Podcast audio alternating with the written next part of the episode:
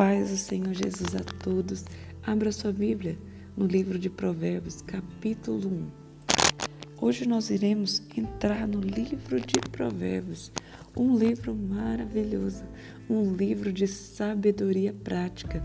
Nós iremos ler este livro e poder aplicar princípios com sabedoria, inteligência, prudência, atenção nós iremos ver as coisas com outros olhos, com mais atenção, com mais vigilância.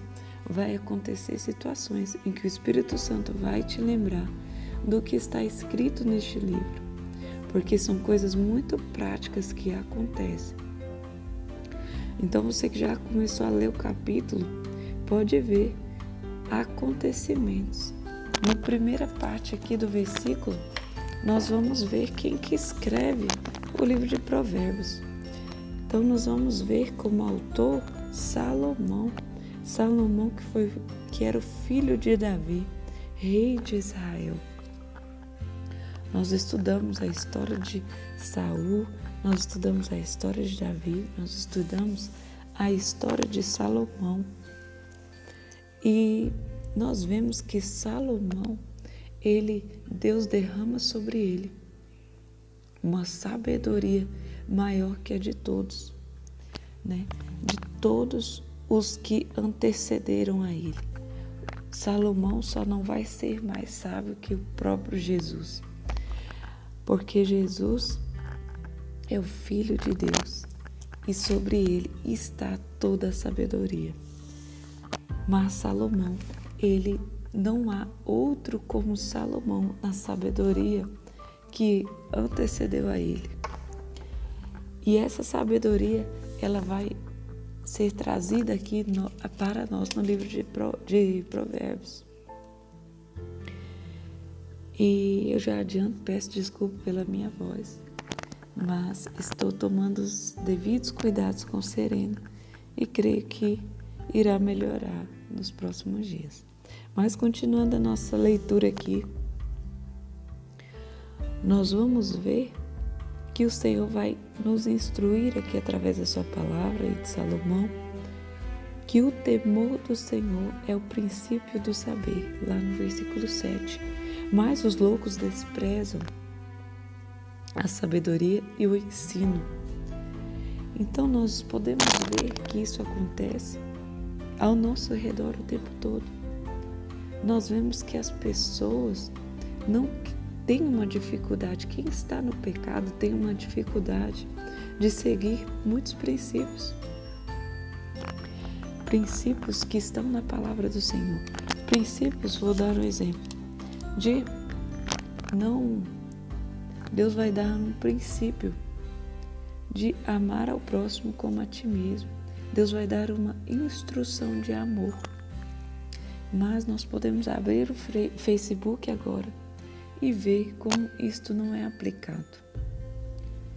Como as pessoas agridem umas às outras, principalmente quando fala de política, de vacina. Então, que nós não sejamos esta pessoa, que nós aprendamos a amar as pessoas, a respeitar as suas opiniões, a não concordar se a pessoa age contra a palavra do Senhor, mas respeite a pessoa. Se ela te perguntar a sua opinião, você fala. Mas se não, respeite. Respeite a condição que ela está. Respeite a opinião dela.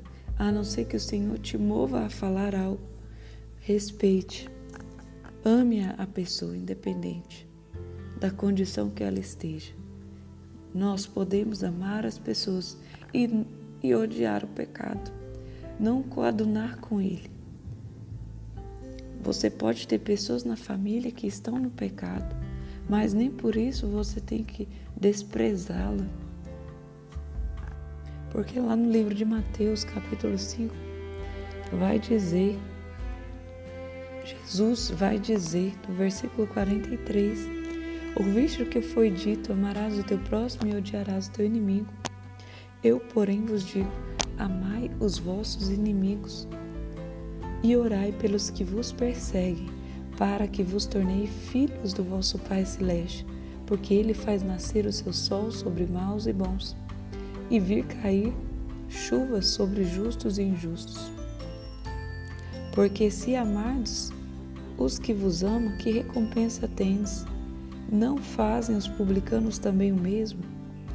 Então vai dizer também que nós devemos ser perfeitos, como perfeito é o nosso Pai. Que recompensa temos de amar somente aqueles que nos amam.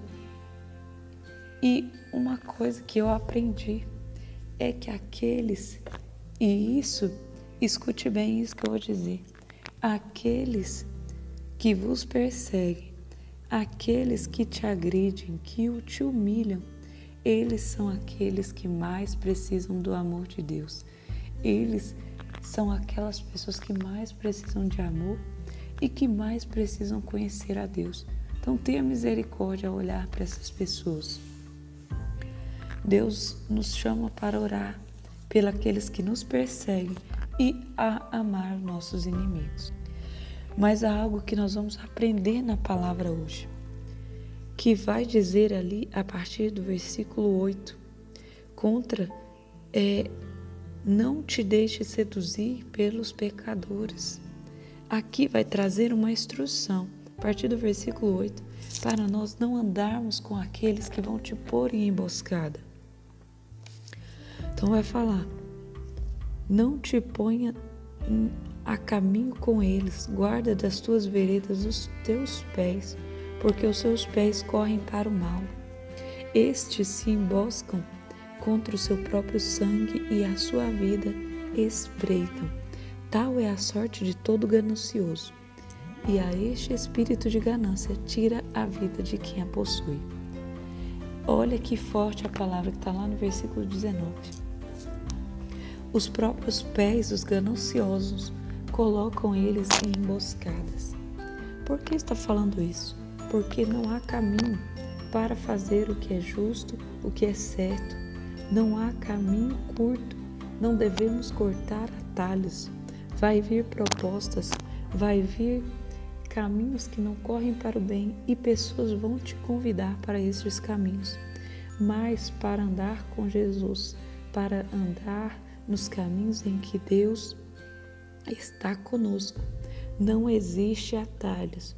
O caminho é difícil, é árduo, pode ser duro, mas com Deus, Ele vai estar conosco, segurando na nossa mão. Vai ser um caminho de paz. Então, se você quer andar com Deus neste caminho de paz, não se põe emboscada com os outros por causa de atalhos, por causa de ganância, porque o caminho que estas pessoas percorrem são caminhos que emboscam contra o próprio sangue. E a conta chega porque existe uma lei da semeadura que está na nossa palavra, que nós iremos ler e meditar sobre essa palavra da semeadura também mais para frente. E lá no versículo 23 vai dizer: Atentai para a minha repreensão, eis que derramarei copiosamente para vós outros o meu espírito, e vos farei saber as minhas palavras. E no último versículo 33 vai dizer: Mas os que deram ouvidos habitará seguro e tranquilo e sem temor do mal. E vai falar do contrário. O que acontece com as pessoas que fazem o contrário? Então, esse versículo, esse capítulo vai nos alertar sobre a importância de buscarmos a sabedoria na tua palavra, de buscarmos a orientação através da palavra do Senhor. Então, tem dúvidas sobre alguma coisa, alguma decisão que precisa ser tomada?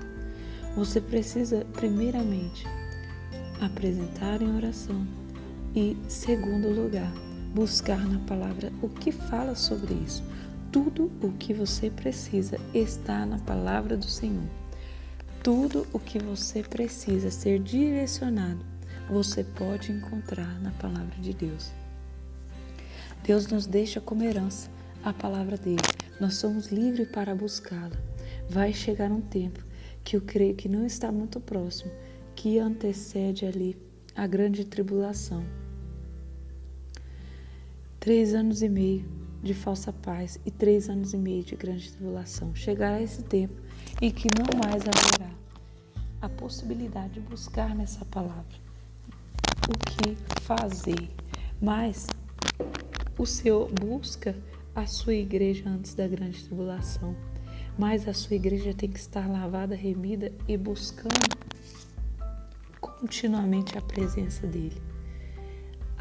Aqueles que serão raptados, aqueles que serão arrebatados, precisam estar buscando, precisam estar na posição para não passar por estas coisas.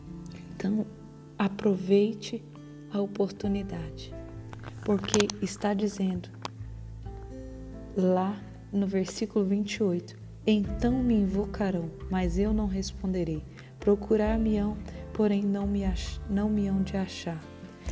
Desse tempo, o Espírito Santo se ausentará e muitos procurarão a palavra, muitos é, que estarão na grande tribulação, passando aí pela grande tribulação, tentarão lembrar dos hinos da harpa e não conseguirão. Então, aproveite a oportunidade que tem para se encher do Espírito Santo. Se o Senhor colocou-me na tua vida, é para despertar a importância de você conhecer a palavra e estar cheio da presença do Senhor. Este é o meu propósito, é fazer com que você abra a sua Bíblia, leia a palavra com calma. Não é pecado você ler a Bíblia, não é pecado você é, ler riscando a Bíblia. Então, vou até postar uma foto aqui da minha Bíblia, que ela está grifada. Ela eu risco, eu complemento aquilo que o Senhor fala comigo, eu complemento informações importantes, porque tudo isso é para que eu não peque contra o meu Deus. Tudo isso é para que eu me recorde e com autoridade eu siga a minha vida. Então, faça isso é, se apodere desta palavra, se apodere de tudo que eu, de toda a instrução que o Senhor está te dando neste dia e coisas que Ele irá acrescentar e você andará com mais autoridade, porque o Espírito Santo vai fazer te lembrar da palavra que você meditou. Amém? Deus te abençoe, que Ele faça resplandecer o rosto dele sobre ti e te dê a paz.